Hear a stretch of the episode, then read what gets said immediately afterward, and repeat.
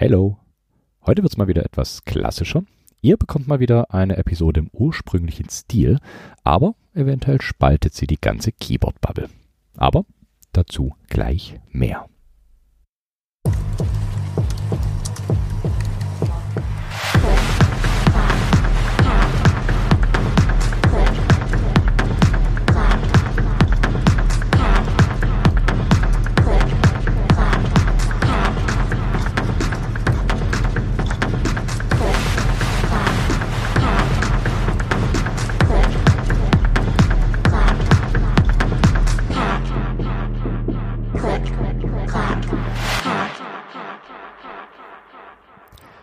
Ja, die Nummer 59 des CCH. Bevor wir aber zur Spaltung kommen, gibt's hier noch ein paar Neuigkeiten. Es gab die allererste CCH Late Night, eine Live-Late-Night-Show für Keyboard-Nerds und Nerdettes. Es war eine illustre Runde mit Ink, Christian, Frank und Fuker und mit einem bunten Potpourri an Themen. Könnt ihr sogar nachhören, denn die CCH Late Night landet natürlich auch hier im Feed. Die nächste CCH Late Night gibt's am 29.03., natürlich wieder um 21.15 Uhr. Es sind noch zwei Plätze frei und wenn ihr Lust habt, dabei zu sein, dann meldet euch bei mir auf den üblichen Kanälen und nebenbei, ihr müsst keine Angst davor haben, niemand muss hier der Über-Keyboard-Nerd sein, um mitzumachen. Die zweite Neuigkeit. Ich habe den CCH umgezogen und zwar auf den eigenen NixOS-Server. Läuft soweit alles stabil und wenn ihr das hier hört, dann hat der Redirect vom Feed auch direkt funktioniert. War alles etwas hakelig, aber es hat funktioniert. Danke hier auch nochmal an den Fleece, der mir netterweise die ein oder andere Frage beantwortet hat. Keyboard-Kram darf natürlich auch nicht fehlen. Zum einen haben hier ein paar SPC EVDR PCBs Einzug gehalten und zwei schöne 3D gedruckte Cases. Und ich habe mir zwei LK20 günstig auf Ebay geklickt. Die werden nach und nach entkernt und gemoddet, was das Zeug hält natürlich. Heißt neue Switches, Steps, Keycaps und was mir noch so alles einfällt. Ich werde berichten. Also spalten wir mal die Bubble und kommen zum Hauptthema.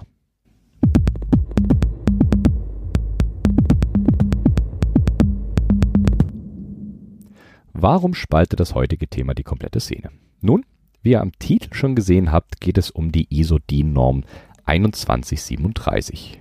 Kennt ihr nicht? Doch, kennt ihr und habt ihr bestimmt schon benutzt. Die DIN-Norm 2137 des Deutschen Institut für Normungen definiert die deutsche Tastaturbelegung, also unter anderem das ISO-DE-Layout. Jetzt habe ich es gesagt. Ja, es geht heute hauptsächlich um ISO.de, aber auch um andere Auswüchse der Norm und natürlich gehört das Layout genauso zum Hobby wie jedes andere auch. Auch wenn viele gelinde gesagt dagegen sind, erfreut es sich doch einer großen Fanbase. Ich denke, auf die Pros und Kontras werde ich noch zu sprechen kommen, aber ihr wisst, was zuerst kommt? Etwas Geschichte. Wer mal mit DIN bzw. ISO-Norm zu tun hatte, weiß bestimmt auch, dass Normen sich über die Zeit verändern und spezifizieren. Natürlich alles ganz langsam und gemütlich. Wir sind ja hier in Deutschland. Die erste Fassung der DIN 2137 wurde 1976 veröffentlicht und 2012 gab es eine signifikante Überarbeitung der Norm. Davor tragt die Norm den Namen Büro- und Datentechnik-Tastaturen Sie hat diverse Teile unter sich vereint, so zum Beispiel Teil 1 deutsche Tastatur für Schreibmaschinen, den Teil 2 deutsche Tastatur für die Daten- und Textverarbeitung, Tastenanordnung und Belegung mit Schriftzeichen, Teil 3 alphanumerische Tastaturen, internationale Tastaturen für Dateneingabebelegung mit Schriftzeichen, den Teil 6 deutsche Tastatur für die Daten- und Textverarbeitung sowie für Schreibmaschinen, Tastenanordnung und Belegung mit Funktionen, den Teil 10 Deutsche Tastatur für die Daten- und Textverarbeitung sowie für Schreibmaschinen Anordnung der Tastenposition und Bemaßung. Teil 11, ihr habt es gleich geschafft. Deutsche Tastatur für die Daten- und Textverarbeitung sowie für Schreibmaschinen Grundsätze für die Belegung von Tasten und deren Kennzeichnung. Und zuletzt den Teil 12, Deutsche Tastatur für die Daten- und Textverarbeitung, Tastenanordnung und Belegung für tragbare Rechner. Nun ist das alles recht umfangreich und zugegebenermaßen auch recht trocken. Normen haben diese seltsame Eigenschaft, eher komplexer als übersichtlicher zu werden. Aber bevor ihr jetzt komplett abschaltet, überspringe ich ein paar Iterationen. Es gab eine Revision, die die Norm grundlegend verändert hat. So wurde die DIN 2137 mit der 2012er Überarbeitung deutlich entschlackt und übersichtlicher gemacht. So vereint die DIN 2137 2012 06 nur noch folgende Punkte unter sich. Teil 1 deutsche Tastaturbelegung und Teil 2 zusätzliche Anforderungen. Das war's. Mehr nicht. Erstmals wurde hier nicht mehr zwischen Schreibmaschinen und Datenverarbeitungsgeräten unterschieden. Und so gibt es die Möglichkeit, das Ganze enger zusammenzufassen. So hat die 2137 2012 folgende Ziele. Sämtliche Eigennamen sollen unabhängig von der Herkunft des Namenträgers korrekt, also mit allen Sonderbuchstaben und diakritischen Zeichen eingegeben werden können, vorausgesetzt es wird die Lateinschrift verwendet. Alle in Deutschland und Österreich gesprochenen Sprachen, also auch Sorbisch und ähnliche, sowie alle hier unterrichteten Fremdsprachen sollen genauso korrekt eingegeben werden können alle im Druck in normalen Text verwendeten Zeichen können auch eingegeben werden. Die Einschränkungen und Kompromisse im Schriftbild, die aus der Zeit der mechanischen Schreibmaschinen herführen, sind überwunden, also quasi schreiben wie gedruckt. Die Belegung erfordert möglichst wenige neuartige Bedienkonzepte, was uns später noch auf die Füße fallen wird.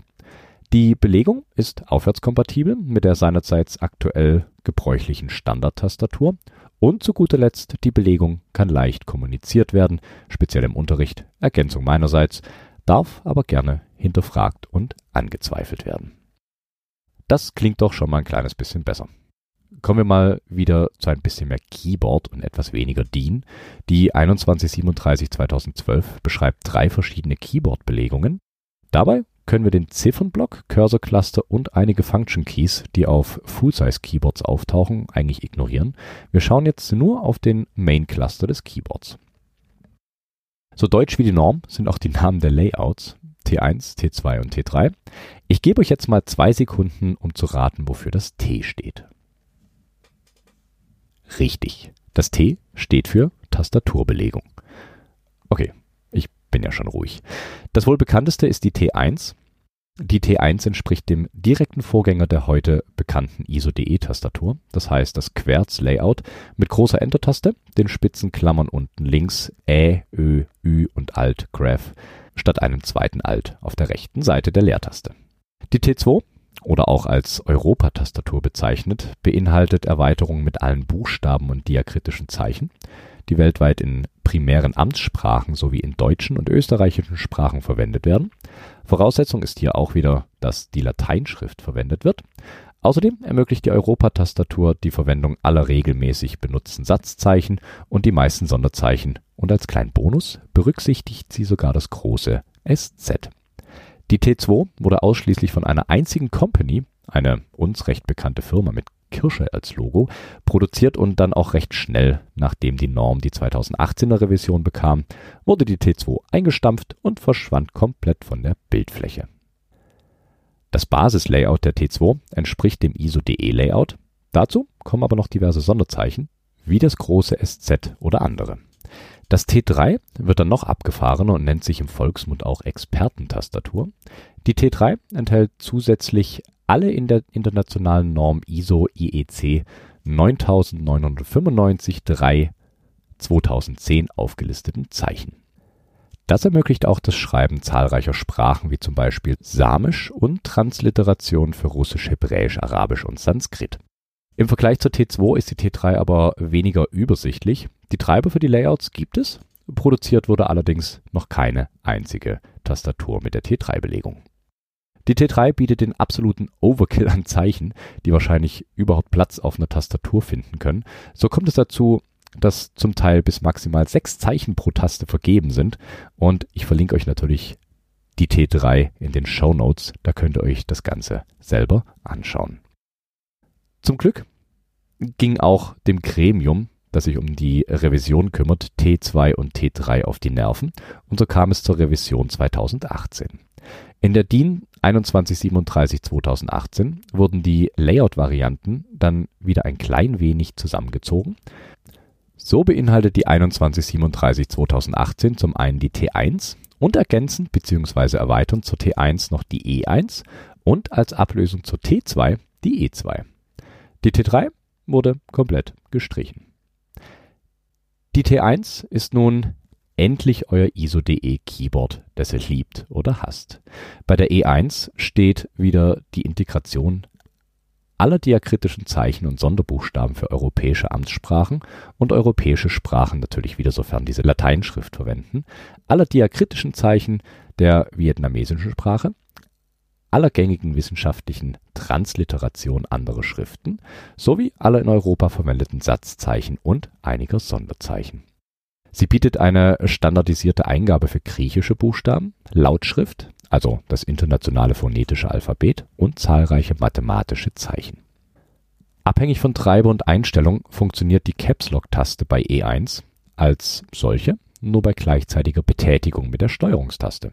So kann sie nicht versehentlich aktiviert werden. Im Default fungiert sie als linke Alt-Graph-Taste. Dadurch können sämtliche Zeichen beim Blindtippen mit jeweils einem Finger pro Hand getippt werden und es müssen nicht zwei Finger der gleichen Hand benutzt werden.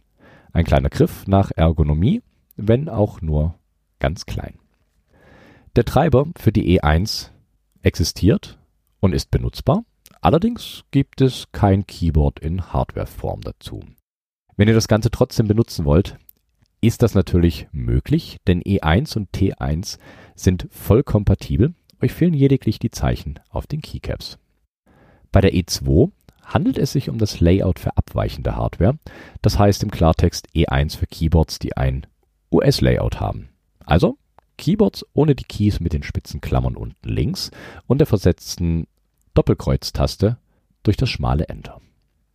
Dies ermöglicht einerseits den Anwendern einer hardwaremäßigen US-Tastatur eine standardkonforme deutsche Tastaturbelegung zu verwenden, andererseits erlaubt es Herstellern von Spezialtastaturen in Kleinserien, zum Beispiel für Anwender mit körperlichen Beeinträchtigungen, normkonforme Variante ohne abweichende Hardware-Tastenkonfiguration zu produzieren. Die spitzen Klammern gehen wie bei der E1 auf den Platz der hochgestellten Ziffern hoch 2 und hoch 3.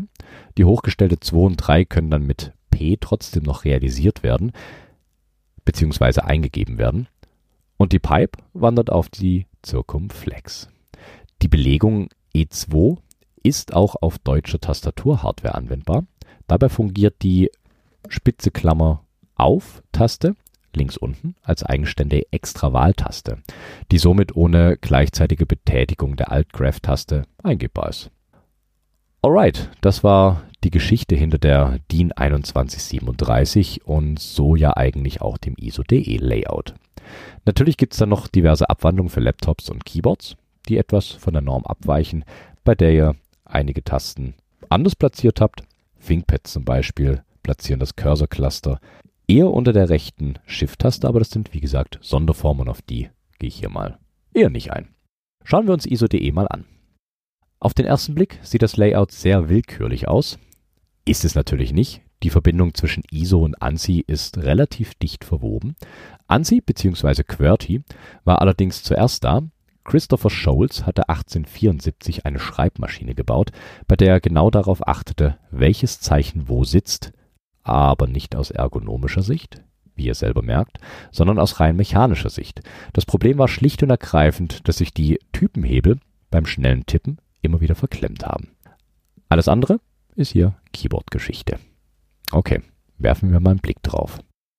Der Unterschied zum ANSI OS sind eigentlich nur einzelne Tasten. Zum einen ist zwischen Left Shift und Y noch ein Key mit Pipe und den eckigen Klammern auf und zu. Dann gibt es natürlich Ä, Ö und Ü. Ö und Ä sind in der Reihenfolge rechts neben dem L und das Ü rechts neben dem P. Die Enter-Taste ist zwei Units hoch unten ein Unit breit und in der oberen Hälfte meistens zumindest 1,25 Units breit, das altbekannte ISO Enter. Was natürlich ebenfalls auffällt, ist der Stagger, den ISO.de mit sich bringt. Der Stagger ist ein Default Stagger. Wenn ihr euch jetzt fragt, was der Typ jetzt mit Stagger meint, ich führe das kurz aus. Der Stagger beschreibt den Versatz der Tasten untereinander. Der Normal Stagger, den ihr beim ISO.de findet, zieht sich durch die Zeilen der Alpha-Keys. Der Versatz von der Q-Reihe zur A-Reihe liegt hier bei 0,25 Units und von der A-Reihe zur Y-Reihe 0,5 Units. Und das jeweils nach rechts. Es gibt noch als Vergleich den Equal Stagger. Bei dem ist der Versatz in jeder Reihe 0,25 Units nach rechts. Dann gibt es noch den Symmetrical Stagger. Hier ist der Fixpunkt die Mitte des Boards und es wird von der Mitte nach links und rechts verschoben, also quasi V-förmig, nur umgekehrt. Das findet häufig bei Splits Anwendung. Es gibt dann noch den Columnar Stagger, wie bei der Korn beispielsweise. Hier werden die Keys nicht waagerecht verschoben, sondern vertikal und können so besser an die Fingerposition angepasst werden. Und zu guter Letzt noch den Orthogonal bzw. Ortholinear bzw. Matrix Stagger, wobei Stagger hier in Anführungszeichen stehen sollte, denn wirklichen Versatz gibt's hier keinen. Alle Tasten sind horizontal wie vertikal exakt auf einer Linie. POW. Wissensdruckbetankung mit dem CCH. Und man muss zusammenfassend sagen, dass sich ISO.de den schlechtesten aller Stagger ausgesucht hat. Okay. Fazit gefällig? Ich probier's mal. Kein Layout spaltet mehr in Lover und Hater als die Layouts, die auf der 2137 basieren. Das sind Querz für den deutschsprachigen Raum, Acerti für den französischen und das ISO UK für den englischsprachigen Raum, alle basierend auf dem gleichen Tastenlayout. Und versteht mich nicht falsch, das Tolle an dem Hobby ist die Vielfalt und jede und jeder kann benutzen, was sie oder er will. Und das ist auch super so. Der Nachteil, der allerdings direkt ins Auge und in die Finger springt, ist die allgemeine Anordnung der Keys, die rein darauf beruht, dass sich die Typenhebel nicht gegenseitig beschränken und verklemmen. Nun, wir haben bei Computern keine Typenhebel mehr, und nur weil das schon immer so gemacht wurde, heißt es nicht, dass es gut ist. Spoiler, ist es auch nicht. Deswegen würde ich sagen, ist ISO.de und auch die anderen europäischen Layouts schlicht und ergreifend veraltet und übrig geblieben. Gerade in unseren wunderbaren Keyboard-Kreisen gibt es Menschen, die selber Keyboards designen und dabei natürlich auch nicht die Finger vom Layout lassen. Sollte hier jemand aus dem Gremium der DIN zuhören, die für die 2137 verantwortlich sind, meldet euch. Wir könnten die Norm noch retten.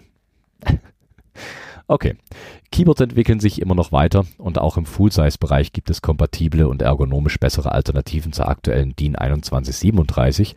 Gerade wenn ihr euch das Alice-Layout zum Beispiel anschaut, wäre das wahrscheinlich eine Steigerung des Komforts und auch für Menschen, die seit vielen Jahren ISO.de gewohnt sind, eine Möglichkeit, möglichst ohne Komplikation umzusteigen. Alternative Layouts wie Dvorak, Neo oder ähnliches wären dann natürlich noch der Bonus obendrauf. Aber gut, machen wir das Fass ISO.de zu.